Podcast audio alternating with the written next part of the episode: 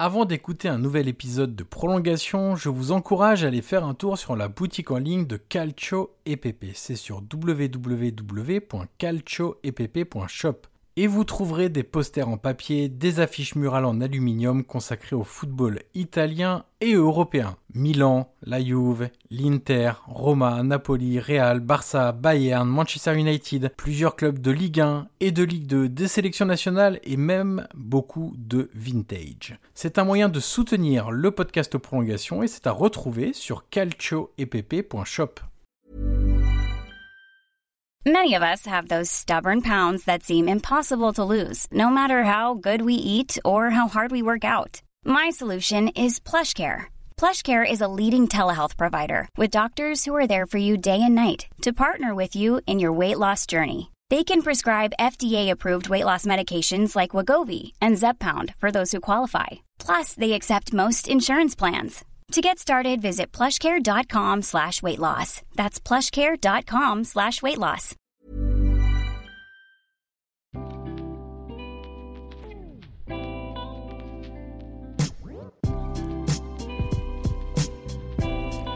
Bonjour à tous, je suis Johan Crochet, journaliste et podcasteur, et je vous souhaite la bienvenue dans un nouvel épisode de Prolongation. Prolongation est un podcast d'entretien où je rencontre des acteurs du football pour décrypter leur métier et découvrir ce qui les fait avancer au quotidien.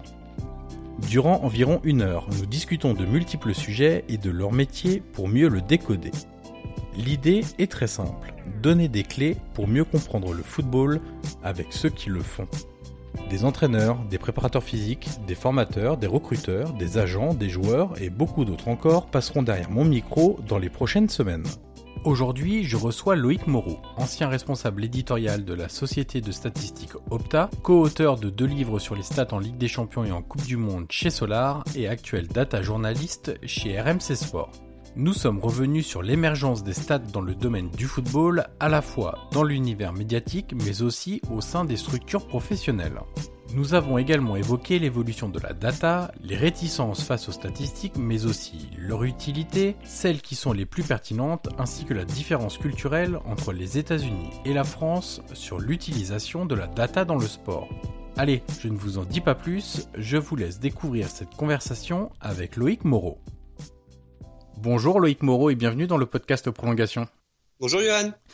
Alors dans ce podcast Loïc, on commence toujours par la même question. Est-ce que tu peux nous raconter un match qui t'a marqué? Alors ça peut être par son scénario, par son résultat, par une émotion particulière que tu as pu ressentir lors de ce match. Une sorte, j'aime bien dire que c'est une sorte de Madeleine de Proust à laquelle tu repenses de temps en temps à un bon souvenir. Forcément, je pense euh, tout de suite au final de, Coupe du Monde, hein, 98. Euh, et puis, puis la, dernière en 2018, les finales d'Euro, bien sûr, surtout celle de l'Euro 2000. Hein. J'ai jamais vu le but de Wiltord parce que j'étais dans ma chambre en train de tout casser. Euh, j'ai juste entendu euh, mon père et mon frère hurler et là je me suis dit, euh, il y a peut-être quelque chose qui s'est passé, j'ai peut-être manqué quelque chose. Mais si je devais en dégager un, je pense que je resterais sur, sur mon club de cœur, l'Inter. Et, la finale de la Champions en, en, 2010 contre, contre le Bayern, parce que bon, je pense que quand on est supporter d'un club, euh, le voir remporter la Champions, c'est un peu, euh, c'est un peu le must. Et, euh, et c'est vrai qu'en plus c'était un peu particulier pour moi parce qu'à l'époque j'étais à Naïsna, donc en Afrique du Sud, là où était l'équipe de France. Je m'occupais, je m'occupais de, des journalistes français pour l'office de tourisme de là-bas. Et je venais d'arriver et, et, en fait ce jour-là, euh, non seulement j'étais tout seul parce que mon coloc et, et ses potes étaient partis en, en week-end, moi je travaillais ce, ce samedi, et il y avait eu une, une coupure de courant euh, toute une partie de la journée et ma boss m'avait expliqué à l'office de tourisme m'avait dit t'inquiète pas euh, c'est euh, ça, arrive de temps en temps ils coupent volontairement le courant pour éviter de faire chauffer trop le, les, machines. Bon voilà c'est forcément en Afrique du Sud c'est il y a des endroits où euh, c'est un peu plus compliqué que d'autres.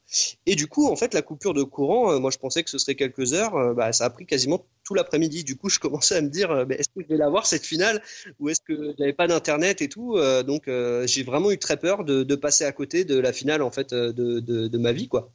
Et, et, puis finalement, donc je me suis retrouvé bah, tout seul chez moi à regarder ce match et c'était vraiment, c'était vraiment bah, fou parce que bon voilà, le, le scénario, la victoire on n'est tellement pas habitué à célébrer un, événement de ce type euh, tout seul, parce que normalement, on est voilà, quand on, regarde un, match de cette euh, de cette de ce niveau. on est toujours avec des potes, tout ça machin, et c'est vrai que c'était assez particulier.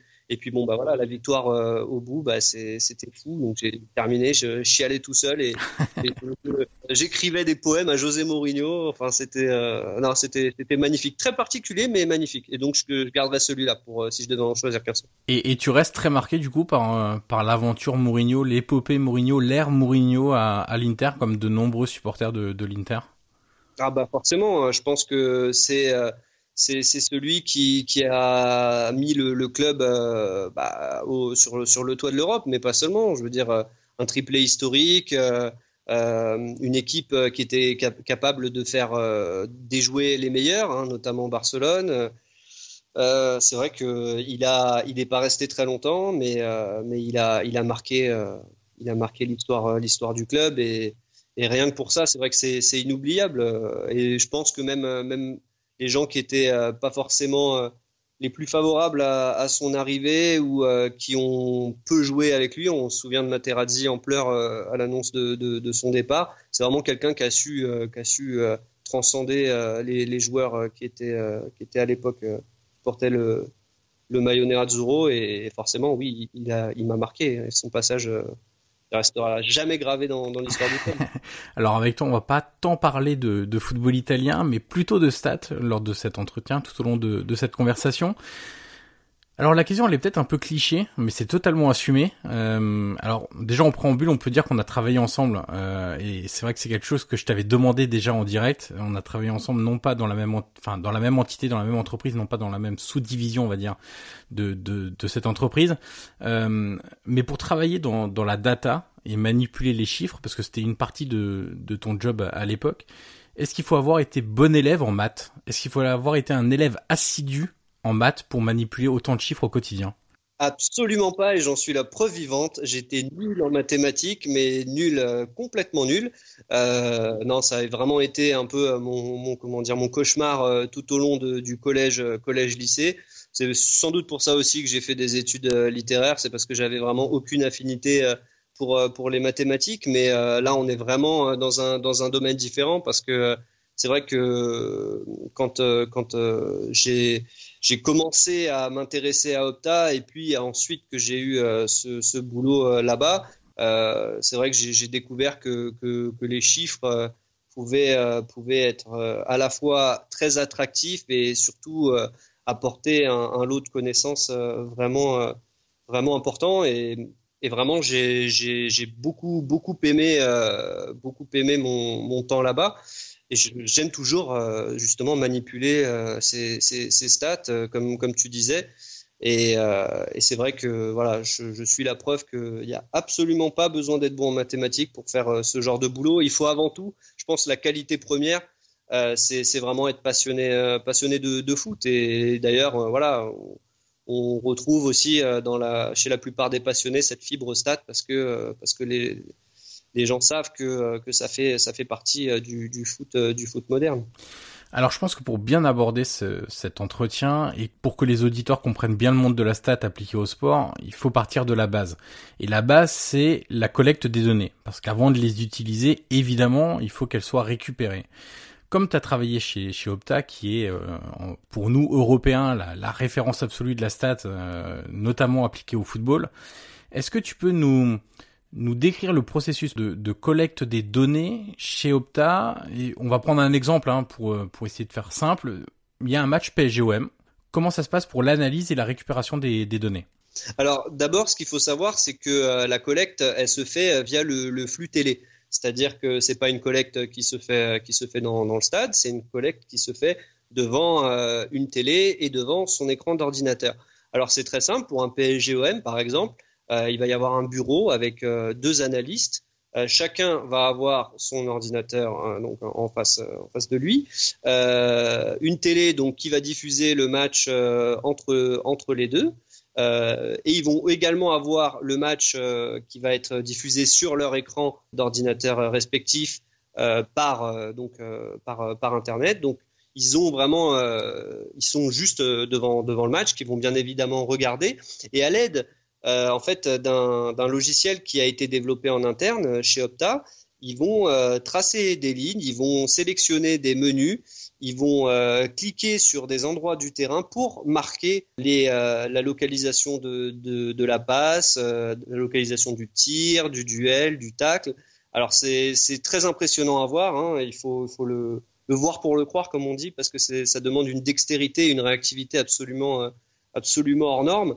Euh, et Il y a une formation de, de, de, plusieurs semaines hein, avant de pouvoir euh, analyser.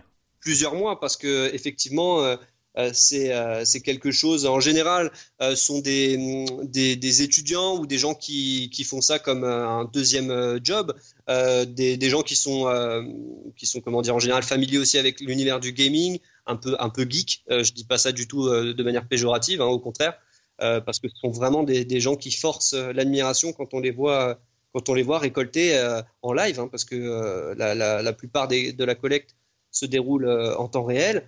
Et quand on les voit justement euh, jongler entre le clavier et la souris pour sélectionner les menus et pour rentrer euh, toutes ces données euh, toutes ces données qui, qui, vont directement dans la base de données d'Opta, c'est vrai que c'est un exercice absolument incroyable. Et, et, comme tu disais, donc il y a un pôle qui est, créé après plusieurs mois de, formation.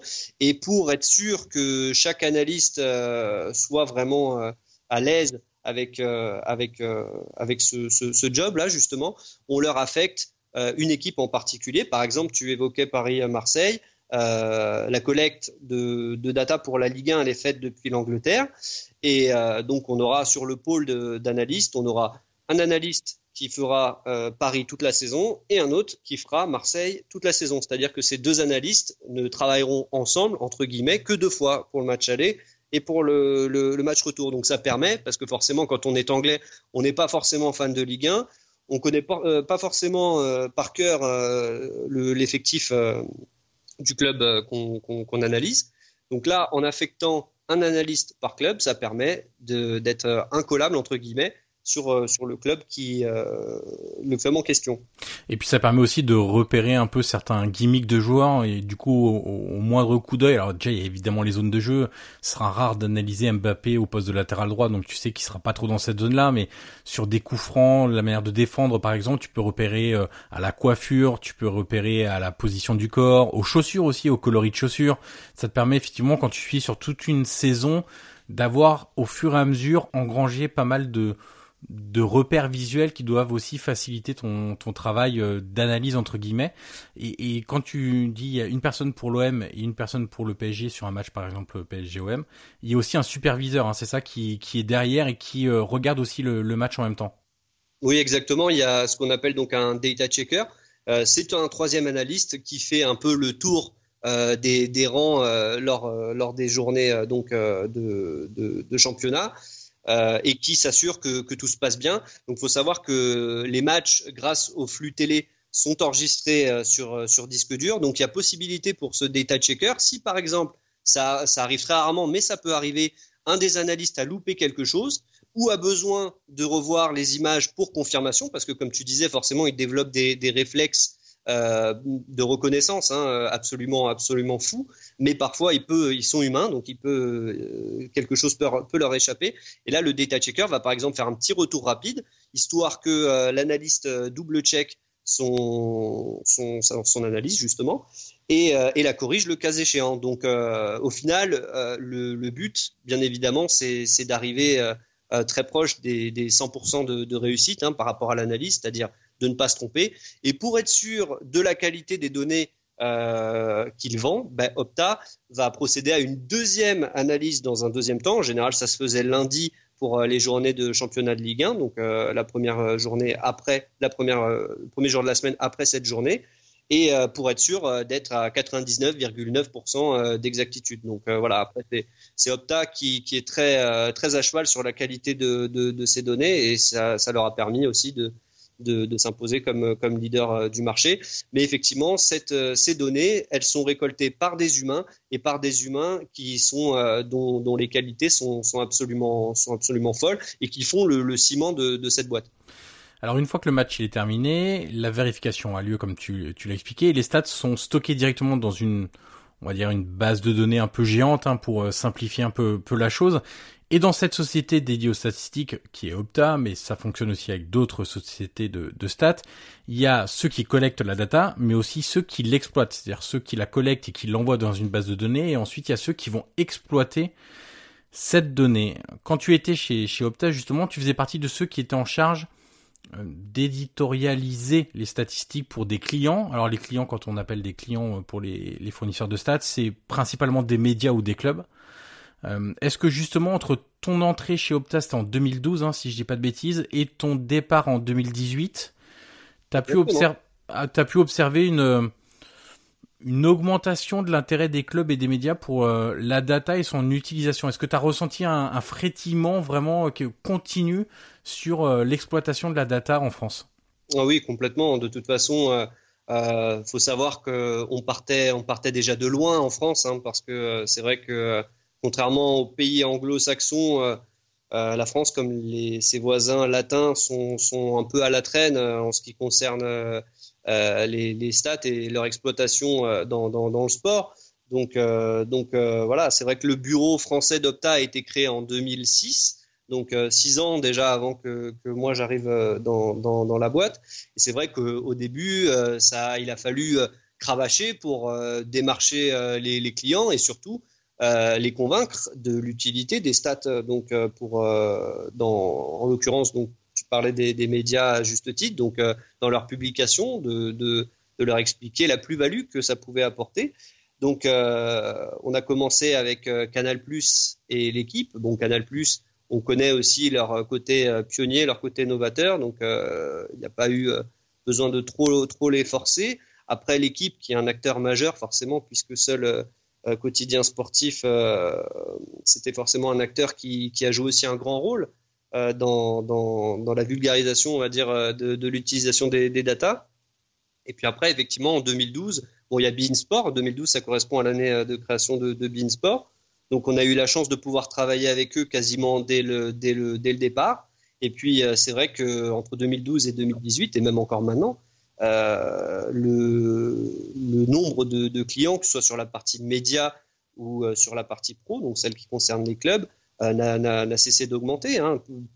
Je ne veux pas parler euh, au nom d'Opta puisque je n'y travaille plus, mais euh, à ma connaissance, Opta travaille avec tous les acteurs majeurs des médias français et beaucoup de clubs de Ligue 1, dont les plus renommés. Donc effectivement, il y a eu une évolution et je pense que cette évolution perdure et qu'elle va perdurer encore. là, il y a un nouvel acteur qui arrive dans, le jeu donc euh, des diffuseurs et qui va sans doute euh, également avoir besoin de, stats et Opta sera sans doute là aussi pour, euh, les lui fournir. Donc, donc bien évidemment, oui, une évolution absolument, absolument folle. Sur le volet médiatique, justement, ton poste de data journaliste chez RMC Sport est d'ailleurs un parfait exemple de, bah, de cette évolution et cet intérêt grandissant pour, pour la stat. Du coup, quand quelque chose devient un petit peu tendance, c'est de coutume, pour tout, il émerge euh, des, des résistances. Euh, alors par résistance, euh, j'entends des, des, vents contraires, entre guillemets, ou des gens qui euh, s'opposent à l'arrivée d'une nouvelle, on va dire ça, fonctionnalité dans, dans, leur quotidien. Tu as remarqué sans doute comme moi que les critiques étaient de plus en plus présentes sur l'utilisation de la stat. Comment tu, toi, tu juges ça, qui est du coup data journaliste et qui en plus est passé par le côté fournisseur de stats hein, chez Opta? Est-ce que c'est parce que pendant des années, on a servi de la stat un peu... Euh, alors c'était les débuts, donc c'est un peu facile de le dire aujourd'hui, euh, de l'analyser de cette façon-là, mais on a servi un peu de la stat banale, entre guillemets, euh, le nombre de tirs, la possession de balles, ce genre de choses-là, et que certains sont restés sur ça en se disant bon bah qu'une équipe ait fait 12 tirs et l'autre 8, euh, qu'est-ce que ça m'apprend au final sur sur le match? Pas forcément grand-chose. Est-ce que tu penses que certains sont restés bloqués sur les premiers relais de stats qu'on a affichés à l'écran, etc. D'ailleurs, ils les citent hein, souvent. Euh, oui, bah 12 tirs cadrés, ça veut rien dire. C'est des frappes molles que le gardien arrête facilement, euh, ça veut strictement rien dire. Est-ce que tu penses que les les résistances, elles émergent de, elles viennent de là? Bah, je pense déjà que c'est forcément la, la, raison de, enfin la rançon de la gloire, pardon entre guillemets. Euh, forcément, il y a, eu, comme euh, comme tu le disais très bien, euh, cette abondance de, stats qui a vraiment qui avait vraiment pris une place pleine et entière au sein au sein des médias et même dans, les débats de, foot. après, je pense que voilà, il y a, forcément des, des, gens qui, qui les voient d'un œil un peu, un peu circonspect, soit par croyance pure, parce que parce qu'ils n'y voient pas forcément une source, une source d'information qui, qui, les satisfait, soit par posture. Donc, mais dans, les deux cas, je pense que c'est dommage de, de, ne pas voir en fait euh, ce, à, ce à quoi sert la stat, euh, quelle est son, son essence. Encore une fois, c'est un, un indicateur, euh, c'est un outil de compréhension de, du, foot, un outil d'analyse, un, outil pour, pour approfondir, pour corroborer, pour aller plus loin en fait dans, ce que voit l'œil nu. Et, euh, et, je pense pas qu'il s'agisse en fait des, des, stats basiques, parce qu'encore une fois, euh, on peut apprendre aussi euh, beaucoup de beaucoup de choses euh, avec avec les stats basiques, tir, tir cadré, passe, possession. C'est toujours révélateur à partir du moment où c'est où c'est contextualisé. Et de toute façon, ces gens-là, en général, qui remettent en cause ces stats-là, euh, ne sont pas plus n'ont pas plus d'appétence pour euh, les stats, euh, on va dire les, ce qu'on appelle les nouveaux metrics, donc les stats un peu plus poussées, celles qui sont plus qualitatives que quantitatives, et qui justement vont permettre de juger entre guillemets de la, du danger d'un tir ou de, ou de la valeur d'un tir. Donc je pense que c'est entre guillemets un faux débat. Là, on est vraiment, je pense que la plupart des gens qui, qui s'érigent en, en détracteur des, des, des, stats le font par, par posture. Alors, pour quelles raisons Il faudrait leur poser, euh, leur poser la question. Mais euh, quand on creuse bien, à mon sens, on ne peut pas être passionné de foot, en tout cas se dire passionné de foot, et euh, écarter totalement euh, les, stats du, jeu, parce qu'elles font partie, encore une fois, à part entière de, euh, du, foot euh, de, notre époque. C'est euh, pour moi voilà, c'est l'extrême en fait, c'est l'extrême opposé des gens qui ne qui ne qui ne voient le foot qu'au travers de, de la stat. Voilà, c'est deux, deux, deux choses à ne pas faire, c'est-à-dire on peut pas on peut pas mettre tous les stats au pilori, dire que ça sert à rien, dire que c'est le cancer du foot comme on a pu l'entendre euh, chez, certains, et on peut pas non plus euh, dire que voilà, euh, c'est ces paroles d'évangile. on peut regarder un, match à travers les stats et, connaître son, son, déroulé. On ne peut que se baser sur les stats pour dire ce joueur-là il est performant, celui-là ne l'est pas. Non, c'est pas possible non plus. Il faut encore une fois, mais je pense que c'est c'est un problème qui est plus global. Hein. Ça, ça, touche pas les stats. C'est c'est enfin tu à mon avis, tu es bien placé pour le savoir aussi, c'est que euh, dans la société, je veux pas faire de généralité, mais euh, et dans le sport aussi, euh, on voit que tout est très binaire. C'est soit euh, je suis Cristiano Ronaldo, soit je suis Team Messi. Donc euh, voilà, c'est soit l'un, soit l'autre. En fait, on peut pas, on est soit pour, on est soit contre. Et ça, c'est observé par les réseaux sociaux aussi, forcément, euh, même si là encore, ils ont leur utilité. Mais tu vois, on est soit pour les stats, soit contre les stats. Alors que c'est pas, pas le débat en fait. C'est juste de savoir quelle place on leur accorde quelles sont leurs euh, leurs euh, leur utilité et quelles sont leurs limites aussi. Exactement. En fait, tout est une question de, de dosage. Moi, ce que j'aime bien dire, alors je suis très friand de, de stats, tu, tu le sais. Euh, pour autant, euh, je base pas toutes mes analyses sur les stats. Ça me sert justement dans mon travail au quotidien, puisque je l'ai intégré de manière euh, maintenant très régulière au, au, quotidien, je peux le dire. ça m'aide dans mes analyses, ça peut m'aider aussi dans la compréhension du foot, ça peut m'aider pour euh, pour regarder un peu où en sont certains joueurs, certains clubs, etc. Mais ça ne, ça, ne va pas m'empêcher de regarder des matchs en fait. Euh, J'aime bien dire que euh, l'émotion et la chaleur de l'instant de l'analyse euh, à l'instant T euh, peut être confrontée à la froideur des stats, le côté mathématique pour une analyse qui se veut quand même plus plus juste, plus plus objet plus objectif pardon si on tentait on peut avoir une analyse totalement objective ou dénué de de subjectivité, c'est comment on réussit. Alors là, je parle vraiment du level, euh, enfin du, du niveau médiatique, pas de, du côté pro. C'est comment on réussit à faire le bon dosage entre notre analyse et ce qu'on voit, euh, voilà, quand on regarde un match au stade, à la télé, peu importe, et derrière les datas qu'on peut récupérer euh, par divers divers moyens et qui te permettent de soit conforter ton analyse, soit parfois ça va t'ouvrir aussi d'autres biais Et moi, je me suis déjà, ça m'est déjà arrivé de d'être devant un match, d'avoir une certaine idée de ce qui s'est passé, de voir des stats totalement opposées, et puis derrière de re-regarder le match avec ces stats-là. Et effectivement, tu tu revois des choses que tu n'avais pas forcément remarqué au premier coup d'œil et les stats te permettent aussi de, de guider certaines choses que tu que tu n'as peut-être pas vu à à l'instant T. Euh, T'en as parlé un peu avec les, nouveaux métriques. C'est pareil, c'est des mots qui font un peu peur, ça, quand tu utilises un peu des mots euh, scientifiques. L'évolution des stats, on a parlé des tirs et des tirs cadrés, les stats que j'appelle un peu banales. Euh, Est-ce qu'aujourd'hui, on réussit pas à, à éveiller une certaine conscience, à intéresser les gens grâce assez nouveaux métriques? Je te reprends l'exemple des tirs parce que pour moi c'est assez flagrant euh, d'avoir ce que je te disais 12 tirs cadrés si effectivement c'est des frappes de 30 mètres parce que l'équipe n'arrive pas à, se projeter dans la surface, à s'approcher du but adverse, ça n'a pas forcément beaucoup de je trouve d'intérêt.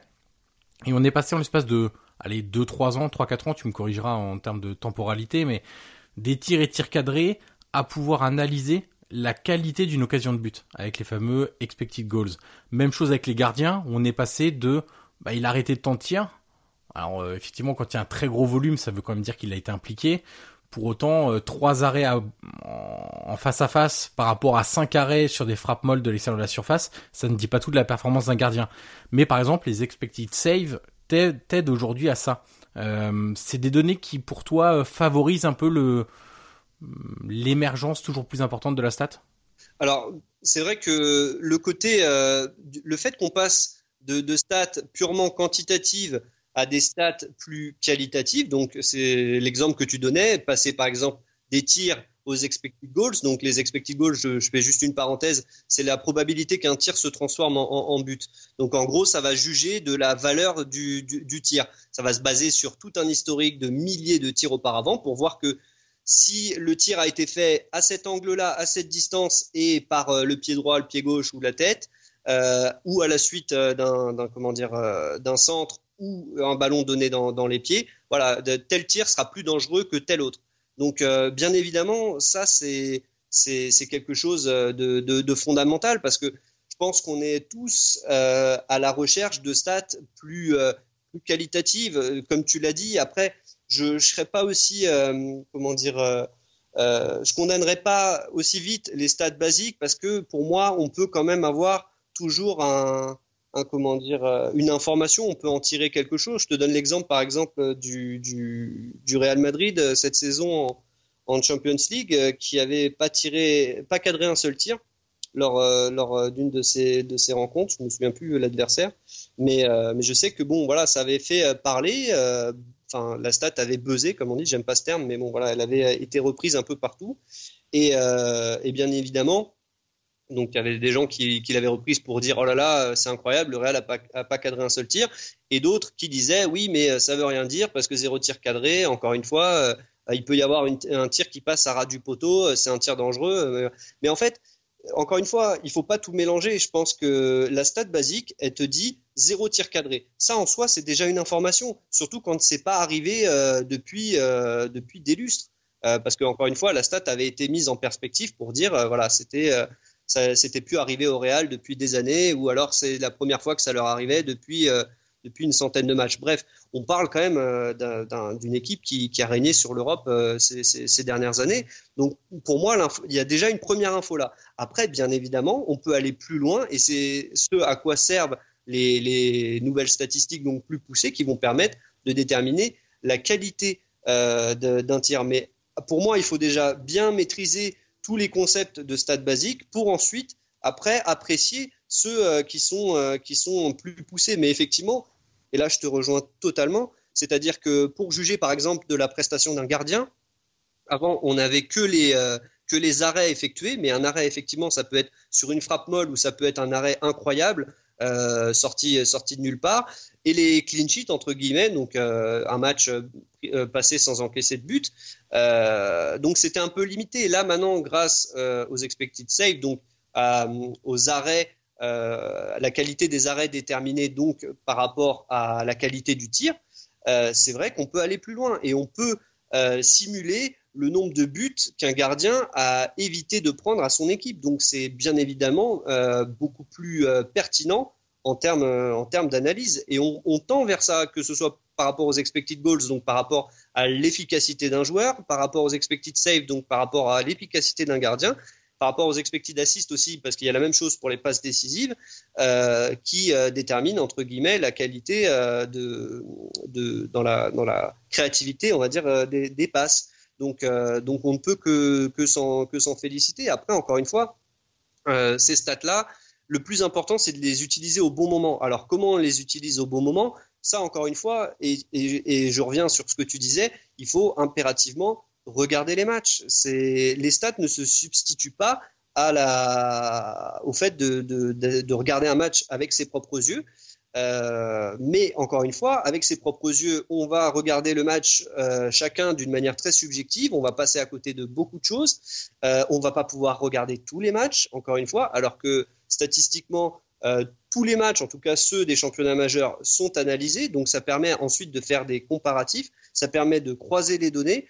Donc, encore une fois, l'utilité des stats, elle est, elle est multiple. Elles ne remplaceront sûrement, enfin, sans doute jamais, et c'est tant mieux, l'œil humain, les émotions que, qu'un match de foot peut, peut procurer, euh, mais elles sont d'une utilité euh, absolue euh, pour, pour justement la compréhension, pour, pour vérifier un sentiment, pour, pour aller plus loin dans l'analyse justement d'un, d'un d'une impression, d'une sensation, pour vérifier tout simplement, pour essayer de, poser un chiffre sur, euh, sur quelque chose euh, qui, euh, qui, qui n'en a pas, tout simplement.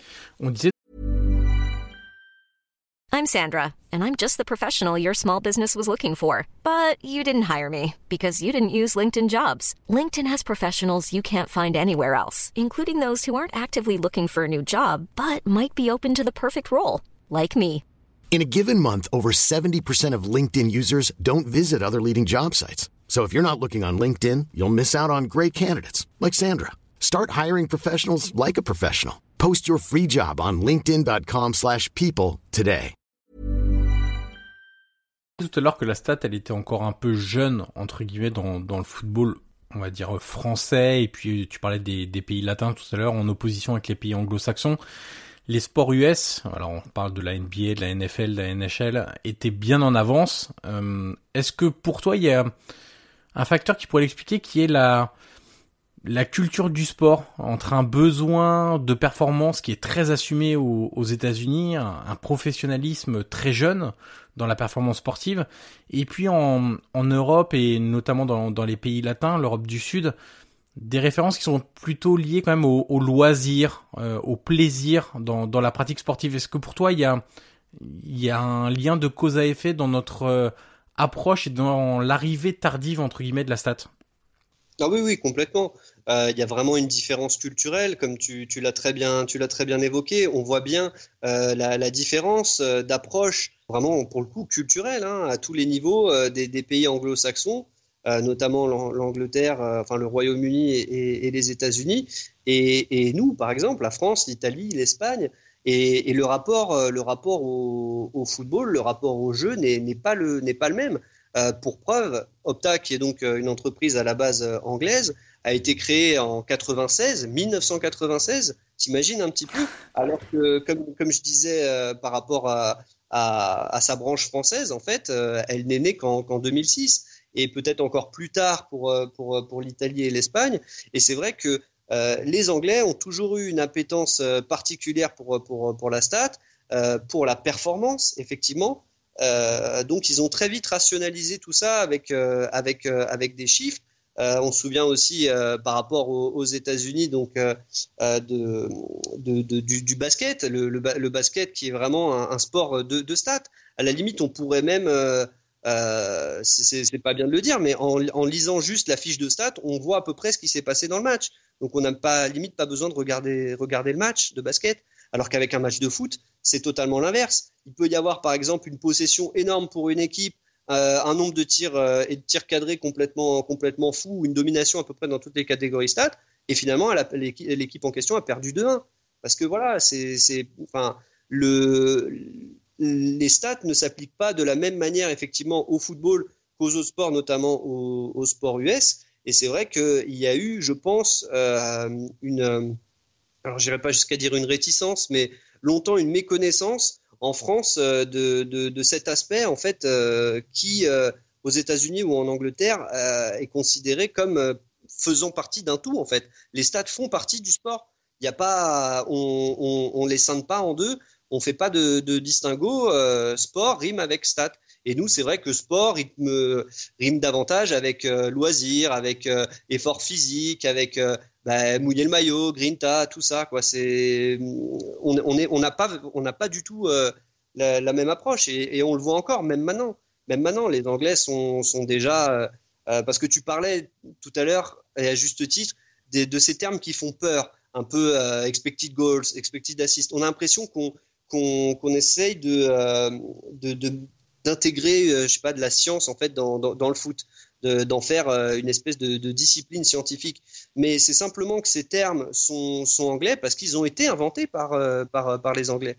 C'est comme ça. Et puis après, ils sont difficilement, il faut bien l'avouer, retranscriptibles euh, dans, notre langue. Hein. Euh, c'est très dur de traduire euh, les buts attendus, mais qu'est-ce que ça veut dire but attendu Alors que pour l'anglais, expected goals, il n'y a même pas besoin de lui donner la définition. Il, enfin, ça va faire tilt tout de suite.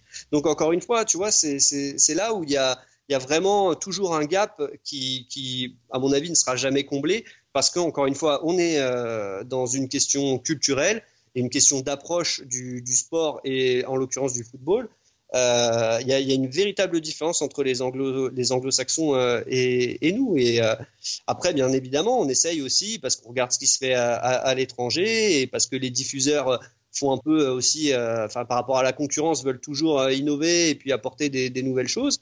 Et, euh, c'est vrai que euh, on essaye de, faire comme comme les autres, mais on n'y arrive pas, on n'y arrive pas souvent très bien. Et c'est peut-être aussi ce qui a provoqué ce que tu disais, pas mal de réticence au début en disant oui, mais c'est quoi ces chiffres Enfin, c'est ça passe sa place dans, dans, dans les débats footballistiques, alors qu'en fait, si, parce que quand tu regardes bien euh, la, la, stat, encore une fois, c'est pas c'est pas un ensemble euh, homogène. La stat, euh, tu as des stats historiques, tu as des stats de performance, tu as des stats euh, de, de, comment dire de performance physique, donc avec le tracking par exemple, les kilomètres parcourus, les, les sprints.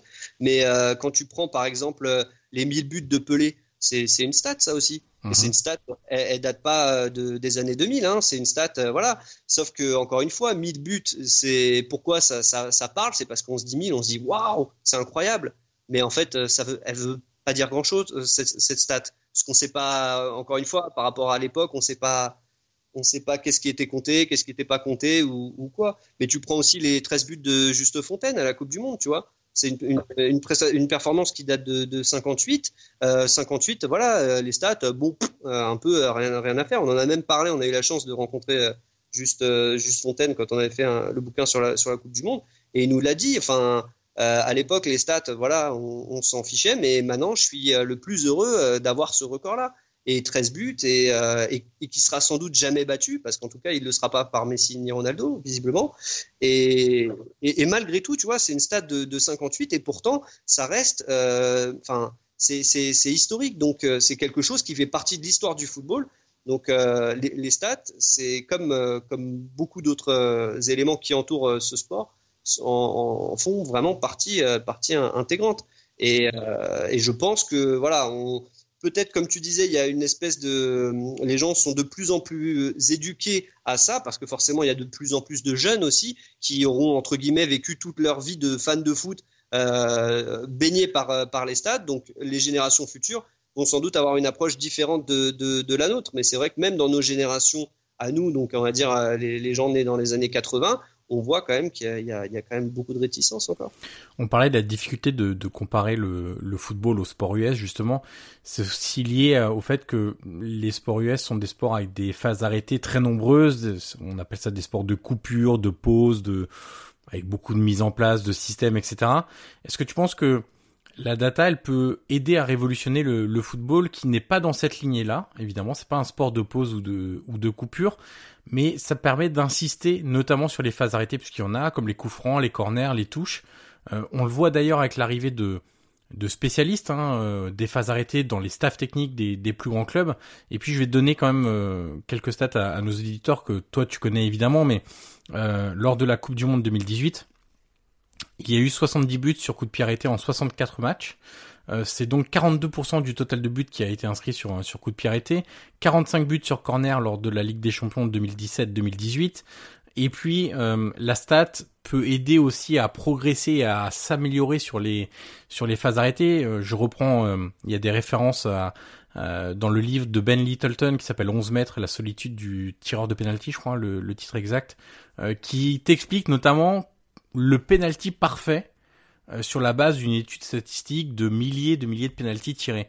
Euh, justement, cette stat-là, là on passe du côté médiatique au côté professionnel, euh, elle t'aide aussi à améliorer ta performance. Parce que si demain tu vas vers ton attaquant tireur de penalty et tu lui dis Bon écoute, en fait, on va arrêter euh, de, faire des tirs à l'instinct, à l'instinct, pardon. Oublie ton instinct et on va dire que tu as 79% de chances de marquer quand tu tires au centre. Euh, et le gardien qui reste au centre lors d'un penalty, ça arrive dans 6% des cas parce que globalement, psychologiquement, un gardien, il, se dit si je plonge pas, je passe pour un con. Euh, et si je plonge et que je l'arrête pas, bon, on dit bah au pire, tant pis. il l'a pas arrêté, il est parti du mauvais côté. Donc la stat, elle peut aussi aider avec tout un système de probabilité, parce que la performance, c'est aussi des probabilités. Tu as tant de chances de marquer avec ça. As, tu peux marquer plus facilement si tu fais tel geste ou tu tires à tel endroit. Ça peut aider aussi la stat à améliorer la performance dans les clubs. Mais tu, l'as parfaitement résumé, euh, Johan. En fait, c'est ça, c'est aider. C'est la stat peut aider. Et après, c'est tout. Elle peut aider il n'y a pas, encore une fois, tu vois, par rapport aux détracteurs, je ne veux pas m'éterniser sur eux, mais simplement, euh, c'est juste ça la stat. Il ne faut pas lui faire, euh, euh, lui comment dire, lui conférer un rôle qu'elle n'a pas. Elle a un rôle, c'est aider. Et ça peut effectivement prendre plusieurs formes. Tu parlais de l'analyse donc par rapport aux médias, ça peut, ça peut leur permettre effectivement d'étayer, de vérifier, euh, d'aller plus loin dans, l'analyse, mais par rapport à la performance, pour rester sur, sur ce domaine-là, ça peut aider. Alors, ça ne veut pas dire que ça marche à tous les coups, euh, mais on a les exemples euh, pour, pour et contre, par exemple. Donc, si on prend des, clubs, tu vois, Brentford, par exemple, qui est bien parti pour, pour monter en première ligue, donc en, en, en Angleterre, c'est un club qui a décidé de tout miser sur, sur la stat. Bon, visiblement, ça marche. Ça aura pris plusieurs années, mais ça marche. Ça ne veut pas dire que ça marche, euh, ça marcherait dans tous les clubs. Encore une fois, là ils ont, euh, ils ont comment dire, euh, ça fait un peu écho à, à l'exemple de Moneyball au, au, football américain, donc avec Billy Bean et, et, son équipe qui, est, qui a pareil basé toute sa stratégie sur les stats et qui a, qui a, qui a joué donc les les, les, finales de championnat euh, donc au début euh, des années 2000. Donc là, voilà, Brentford, c'est ça. Euh, toi qui es en plus spécialiste du football scandinave, si je te dis Midtjylland, oui. euh, danois, ça va te parler. Hein euh, champion du Danemark, si je dis pas de bêtises, il y a quelques quelques temps. Et en tête du championnat actuel. Voilà, donc qui a aussi basé sa stratégie là-dessus. Alors encore une fois, ça ne veut pas dire qu'il faille que tous les, clubs fassent de même, mais quand c'est pensé, quand c'est bien structuré, quand ce sont des gens euh, qui euh, ont un vrai projet euh, et qui réussissent justement à peut-être à, prendre le contre-pied parce qu'ils n'ont pas les moyens d'acheter les meilleurs joueurs, et ben ils vont peut-être se, comment dire se pencher sur un recrutement axé davantage sur, sur la stat pour choisir leurs joueurs. On a des exemples, hein, N'Golo Kanté à Leicester, recruté donc via ses stats euh, fourni à, Leicester par, par Opta. Euh, et on connaît la suite, champion d'Angleterre euh, la, saison suivante. après, il y a aussi des contre, contre-exemples. Je me, souviens de Stewart Downing, ancien international anglais, qui, avait fait belle impression à Middlesbrough. Après, il part à Aston Villa. Il fait une, très bonne saison à Aston Villa.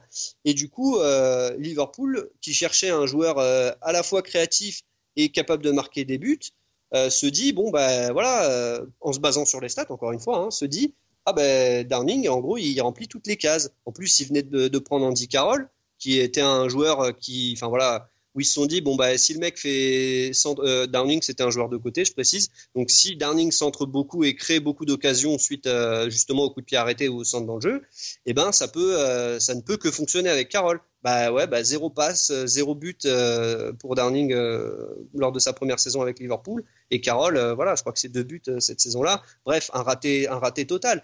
Comment l'expliquer? Si on regarde juste la fiche de stats, on se dit, mais c'est pas possible. comment il a pu passer de justement top player, on va dire, dans, certaines catégories stats, à zéro pointé.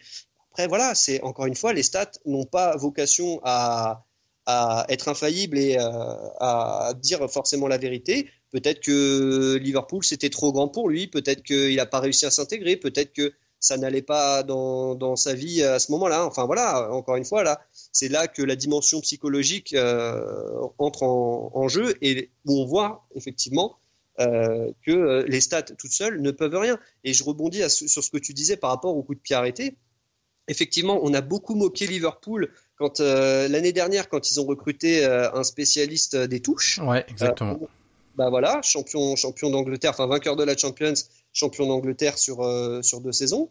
Donc encore une fois, quand on a les moyens de se le permettre, parce que tout le monde n'aurait pas les moyens de se le permettre, je pense pas, sans leur faire offense, que Guingamp euh, ou, ou on va dire Lecce puisse se, se, le permettre. Mais bon, Liverpool, on est tellement dans la recherche de la performance et ça se joue à tellement à des détails tellement infimes que maintenant, si il y a un domaine euh, qui peut être amélioré avec de la data euh, par un, club qui a les moyens de qui peut se le permettre financièrement, ben voilà, encore une fois, ça peut, ça peut faire la différence. Et pour finir sur, sur les coups de pied arrêtés, on a aussi euh, des, exemples très concrets. tu, te, souviens forcément de, Van Gaal qui fait, qui fait rentrer Tim Krul à la séance de tir au but, je crois que c'est contre le Costa Rica. Exactement, ouais en, en 2014 et avec euh, voilà encore une fois il l'a pas fait euh, enfin tu connais bien Van en plus donc euh, tu sais bien qu'il l'a pas fait comme ça hein, sur un coup de tête.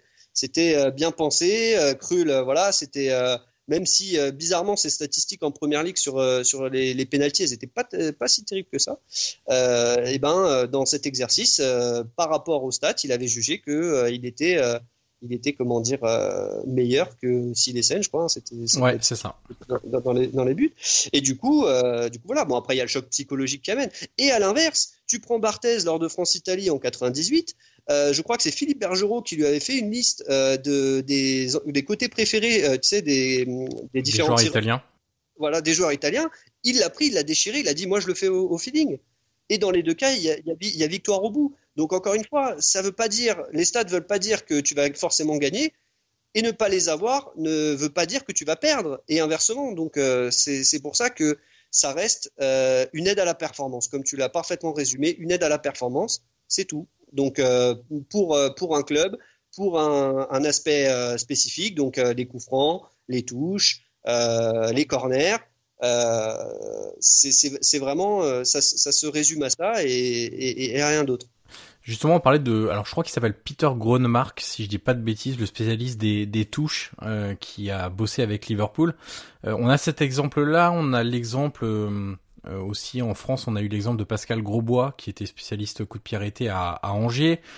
Bien avant, on a eu en Italie un spécialiste euh, qui s'appelait de mémoire, mais j'ai peur d'écorcher son nom. Je crois que c'était Giovanni ou Gianni Vito euh, ou Vio, quelque chose comme ça, qui a bossé à Catane et à la Fiorentina, qui marquait beaucoup de, de buts sur coup de pied arrêté.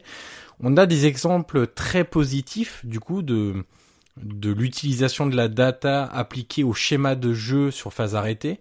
Est-ce que tu as le sentiment que ça va du coup se développer à l'avenir euh, Tu disais c'est pas pour tout le monde forcément.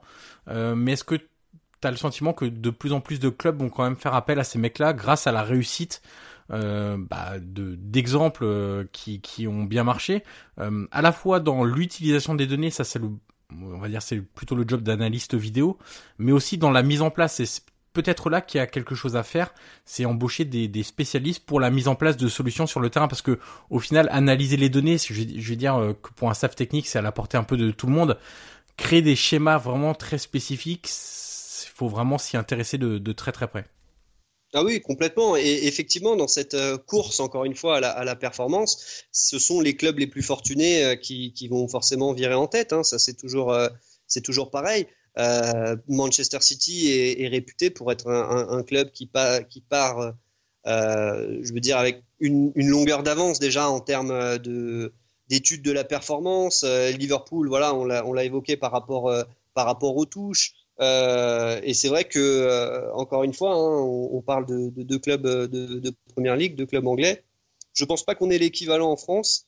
Euh, je sais que chez les analyses vidéo, effectivement, euh, il y, a, eu un, sacré frémissement puisqu'il y en a beaucoup de clubs s'en sont dotés et, tant mieux. Mais je pense que là encore, le chemin est long avant de voir des, gens avec des profils peut-être plus spécifiques arriver dans, ces clubs-là. Et puis il faut garder à l'esprit, et ça c'est encore une fois, sans vouloir euh, accabler non plus le, foot français, parce qu'il y a, beaucoup de choses magnifiques, mais c'est vrai qu'on a du mal à imaginer euh, encore, je pense, en tout cas c'est ce que je ressens de par euh, les discussions avec euh, différents personnages.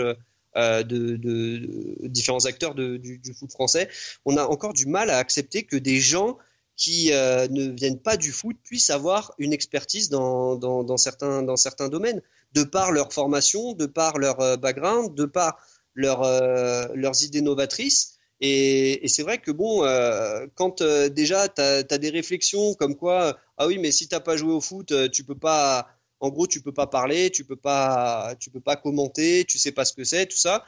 Bon, déjà, tu vois, ça veut dire que, en gros, il y a un mur qui, qui, se dresse. Ça veut dire que toi, t'es pas légitime pour euh, dire quoi que ce soit, pour analyser quoi que ce soit. Il faut obligatoirement avoir été euh, joueur pour, euh, pour pouvoir euh, le, faire.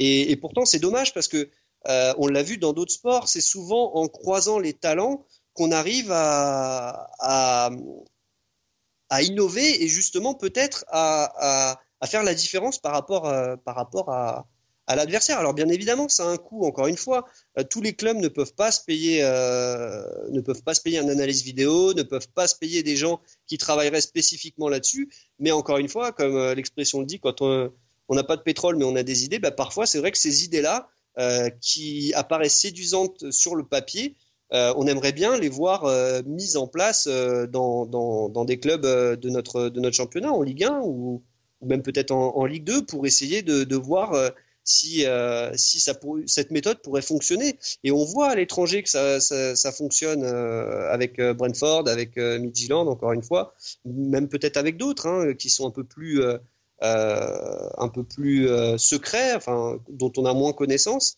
Mais, mais ouais, je pense que ce serait, ce serait quelque chose d'intéressant de voir vraiment des, des profils, des profils très spécifiques, effectivement, sur certaines phases, certaines phases du jeu euh, arriver dans, dans, dans, un club et encore une fois, il faudrait que l'entraîneur en place soit aussi réceptif parce que euh, voilà, c'est pas pas toujours le cas. Effectivement, euh, c'est souvent pour que pour que le tra ce travail paye, il faut euh, s'inscrire dans au moins à moyen terme, voire à long terme. Et c'est vrai qu'avec l'instabilité qui en général frappe les entraîneurs euh, de, de, de, Ligue 1, euh, voilà, c'est pas c'est pas toujours évident. T'évoquais Angers tout à l'heure avec euh, avec euh, le, le, spécialiste justement des piraterie, je crois, hein, c'est ce que tu disais. Exactement. Bon, Angers, c'est Stéphane Moulin, il est là depuis 2011, il est installé, voilà, on peut travailler sur le long terme avec euh, Angers et avec Stéphane Moulin.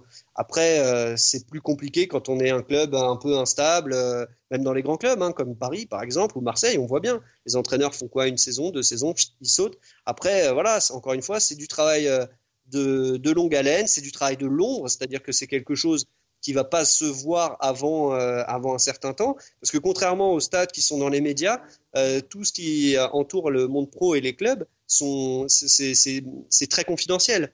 Parce que bien évidemment encore on est dans la recherche de la performance. Et, on, dans la recherche de la performance au, comment dire au détriment de l'autre forcément puisqu'on va être le meilleur. Donc euh, ça reste très secret. Donc euh, voilà c'est du travail de fond et, euh, et effectivement, ce serait, ce serait vraiment enfin, je trouve que ce serait vraiment intéressant de voir euh, ça mis en place euh, dans, dans, dans des clubs de Ligue 1. Alors, petite rectification, puisque j'ai retrouvé mes notes que j'avais perdu le temps de, de, de mon passage précédent.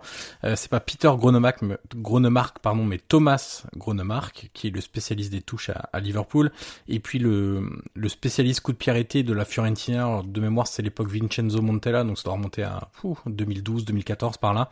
Euh, C'était bien Gianni Vio. Euh, dans l'analyse des, des matchs que tu peux faire. Euh, du coup, Loïc, euh, à la fois grâce à ton background à, à Opta et puis maintenant ton poste de data journaliste, euh, quels stats, quels indicateurs, quelles métriques euh, te semblent aujourd'hui les plus les plus pertinents? Qu'est-ce que tu peux conseiller pour euh, des auditeurs qui veulent s'intéresser euh, de plus près à, à l'analyse statistique? Quelles voilà quelles, métriques te semblent aujourd'hui les, les plus intéressants à, regarder une fois qu'on a vu un match? Alors après, encore une fois, tout dépend, tout dépend du match. Hein. Ça revient à ce qu'on disait tout à l'heure. Euh, c'est surtout euh, essayer de trouver la, bonne stat par rapport au scénario du match. Si on voit que en termes de possession, par exemple, une équipe qui est habituée à l'avoir ne l'a plus, essayer de voir peut-être à quand remonte la dernière fois où elle a, où elle a eu peu de possession. Essayer de voir pourquoi. Est-ce que c'est l'adversaire en face euh, qui, euh, qui l'a fait euh, déjouer ou est-ce que c'est elle qui, qui, qui, qui n'arrive pas à, garder le ballon, par exemple Donc, je pense que voilà, il y a encore une fois, chaque stat mérite est pertinente à partir du moment où elle est utilisée dans un contexte pertinent. Après, sur les stats en particulier, je pense que il est très intéressant effectivement d'aller vers les stats qualitatives parce que comme tu disais, euh, ben, là pour le coup, ça permet de déterminer euh, la qualité d'aller plus loin euh, dans, dans l'analyse en fait de la, de la qualité d'un tir, d'une passe décisive ou d'un arrêt. Et là, je sais que Copta travaille sur des, euh, un espèce de, une espèce de nouvelle stat qui, si tu veux, permet de voir euh, à quel point le joueur est impliqué dans, est à l'origine des séquences. C'est-à-dire les, les, joueurs qui initient vraiment une séquence qui va terminer euh, par un tir. Donc en fait, on est, on est à l'étape au-dessus de la passe décisive. Donc là, on n'est plus dans le dernier geste, on est vraiment dans l'élaboration d'une séquence de jeu, dans l'élaboration euh, du jeu du jeu de l'équipe en fait euh, on, va, on, va, vraiment s'intéresser au côté créatif et celle-là cette stat me plaît beaucoup parce que justement elle permet peut-être de mettre en, lumière des joueurs de l'ombre euh, qu'on a du mal à, à, valoriser entre guillemets en termes de chiffres euh, parce que euh, bah, c'est un joueur qui marque pas ou c'est un joueur qui fait pas beaucoup de passes décisives de par son poste et au final c'est un peu difficile des fois de, de juger quand quand on est à l'origine en fait de, d'une, action. Donc euh, je trouve cette stat euh, cette stat intéressante. Après voilà. Mais c'est vrai que si, pour parler de la créativité, si on arrive à, enfin pour évaluer la créativité d'un joueur ou son importance dans un collectif en phase de construction de jeu par exemple, euh, c'est vrai que si on arrive à, avoir un modèle qui regroupe la passe décisive, la fameuse seconde assist, euh, les throw paces euh, qui te permettent de, de, voir les passes verticales. Alors après il y a d'autres modèles, hein. par exemple sur Wisecout, t'as les smart paces, euh, t'as les deep completion aussi. Si tu arrives à avoir un modèle qui te permet de regrouper un peu tout ça, de le calibrer, de le pondérer, etc., et qui te permet justement effectivement, comme tu le disais, de, de pouvoir juger de la de l'importance du joueur dans l'élaboration du jeu, euh, ça peut être une vraie avancée pour mettre en avant peut-être des joueurs qui passent au, travers des radars parce que peut-être qu'il fera pas de passe décisive mais qu'il est très important par, sur euh, sur le début de l'action en cassant une ligne de pressing en éliminant trois joueurs ça aujourd'hui c'est difficile de le quantifier. C'est très difficile et en plus tu vois souvent c'est vrai que euh, je prends un David Silva par exemple. Alors c'est à, la fois un bon et un mauvais exemple mais bon il est, il stat fort, on va dire, hein, comme, euh, comme on, dit, il a but passe D, il stat fort. Mais pourquoi? Parce qu'il joue à Manchester City, donc forcément, il joue dans une équipe ultra offensive où il va être, euh, il va avoir des positions préférentielles. Mais moi, justement, grâce à cette stat, ce qui m'intéresserait, ce serait un espèce de David Silva, mais à Dijon, par exemple. Ou, à, ou, à, Lille, tu vois, voir un peu euh, justement quelqu'un qui est dans une équipe qui ne joue pas forcément l'offensive, qui n'est pas forcément euh, reconnu pour sa possession euh, de balles, de voir justement comment euh, ce, type de joueur arrive à, impulser quelque chose. donc, tu vois, aller plus loin. Je sais que Benjamin André, quand il était quand il était à Rennes, alors c'est vrai que cette stat à proprement parler n'était pas encore vraiment utilisée, mais c'était quelqu'un qui crée beaucoup d'occasions. Et pourtant, il partait de loin. Tu vois, mais quelqu'un qui récupérait aussi beaucoup de ballons. Donc il avait un rôle assez central. Pourtant, bon, c'est pas euh, le premier nom auquel on pense euh, quand on parle d'un joueur, euh, on va dire à l'origine, un joueur qui un joueur créatif, ouais. Donc encore une fois, je pense que ces, ces stats permettront effectivement de mettre en valeur des, des joueurs qu'on ne voit pas ou dont on ne voit pas forcément l'abattage ou dont on sous-estime peut-être euh, l'abattage parce que forcément notre œil va pas être attiré directement directement vers eux. Et euh, il a été évoqué euh, de manière tout à fait juste justement les les différents euh, les différentes sous-catégories qui sont dans, dans cette stade. Donc c'est-à-dire que c'est une stade qui en regroupe plusieurs. Mais le but, c'est d'arriver effectivement à chiffrer ça. Et je pense que quand, quand vraiment ce sera, ce sera le cas et que, et, que, et que la stat sera un peu vulgarisée, parce que encore une fois, comme toutes les stats, c'est quand même avec les expected goals ou les autres nouveaux metrics, euh, il faut un certain temps déjà pour comprendre la définition, parce que là pour le coup c'est vrai qu'on est passé à la phase 2. Hein. C'est pas un duel, c'est pas un tacle, c'est une notion euh, où il y a une définition précise et une définition qu'il faut apprendre parce que c'est pas naturel, ça nous vient pas tout de suite à l'esprit. Moi il m'a fallu un, un certain bout de temps avant d'appréhender les expected goals, de savoir euh, comment c'était la valeur était calculée et, là, c'est pareil, il va falloir l'apprivoiser gentiment, mais encore une fois, après, une fois que ce, une fois que ce sera, ce sera fait, je pense qu'on on pourra en apprendre euh, encore euh, davantage. Et là, on est vraiment, encore une fois, dans le qualitatif. Donc, ça aide vraiment à apporter. il y a vraiment cette notion de de, de, de, de, qualité dans, dans, dans, les gestes. Alors tu parlais du nouveau modèle que, que met en place Opta. Euh, on arrive au bout de l'entretien, jusqu'où peut aller la stat, la data, jusqu'où ça peut aller, jusqu'où on peut aller dans les sous-catégories, jusqu'où on peut aller en profondeur dans l'analyse des événements? Ben, là, euh, je vais être euh, très très honnête, hein, je j'ai pas pas du tout la prétention de, de, pouvoir répondre à, cette question de manière tout à fait, tu vois, catégorique. Hein. c'est, je, pense que tout est lié à la technologie. Euh, pourquoi les, stats euh, Pourquoi maintenant on a des nouveaux métriques qui permettent donc euh, d'avoir des stats plus qualitatives que quantitatives? C'est aussi parce que la technologie suit. Pourquoi maintenant on peut traquer les joueurs de manière beaucoup plus précise, donc c'est-à-dire calculer leur nombre de kilomètres parcourus, leur nombre de, de sprints, mais aussi les, les, efforts qu'ils font, donc c'est-à-dire des sprints à, au-delà de 22 km heure. Donc on, a, on a affiné, hein, c'est plus simplement un sprint, c'est il y a les sprints euh, basse intensité, moyenne intensité, haute intensité. Mais tout ça est, comment dire euh, est permis parce que la technologie euh, la technologie suit.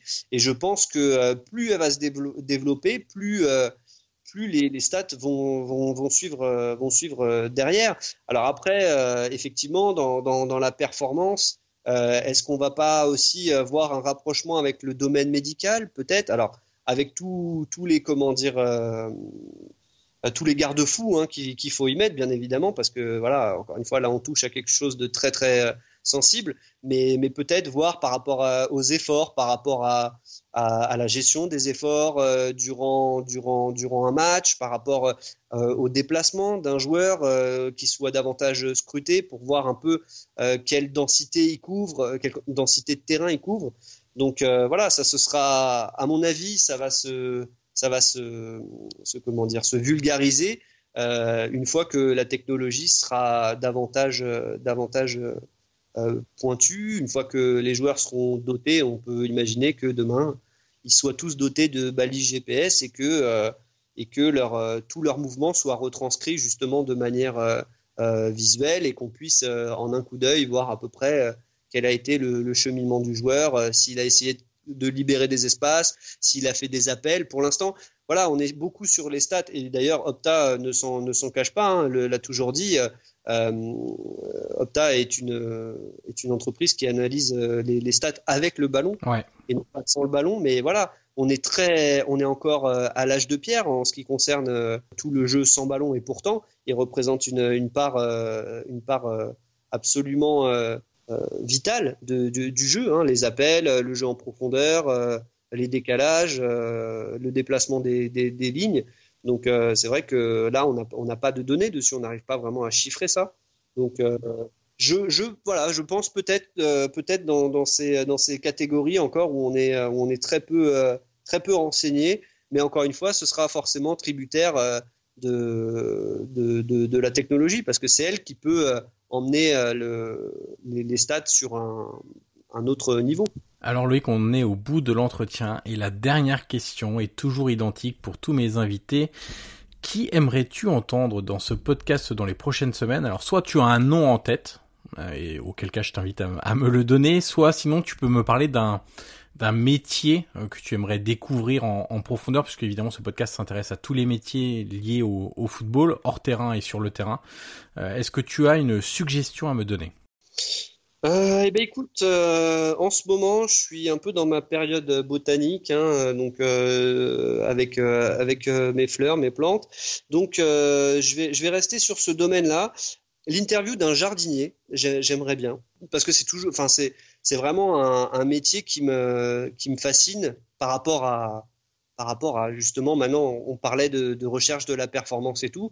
Alors un nom, j'en ai pas de particulier, j'ai celui du Paris Saint-Germain, Jonathan Calderwood, je crois qu'il s'appelle. Euh, donc après je sais pas pour, l'interviewer, je sais pas si si, euh, si c'est simple ou pas, mais euh, mais je sais qu'il avait été recruté à prix d'or, que tout le monde se l'arrachait et que son, son travail est une sorte de travail d'orfèvre de ce que de ce que j'ai pu comprendre.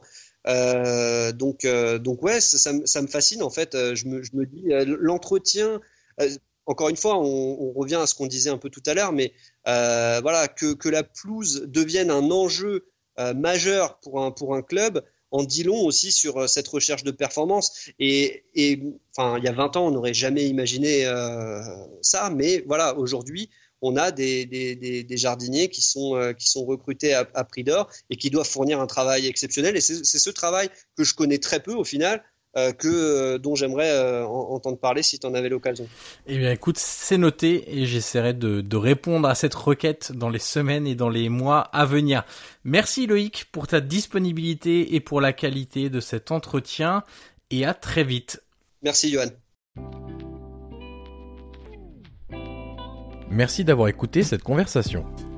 Le podcast Prolongation est disponible sur l'ensemble des plateformes audio comme Apple Podcast, Google Podcast, Spotify ou encore Deezer. N'hésitez pas à mettre les 5 étoiles sur Apple Podcast si vous avez apprécié le contenu de cette interview, c'est en effet une étape très utile pour faire découvrir ce podcast au grand public. Vous pouvez également me suivre sur les réseaux sociaux et tous les liens sont dans la description de cet épisode.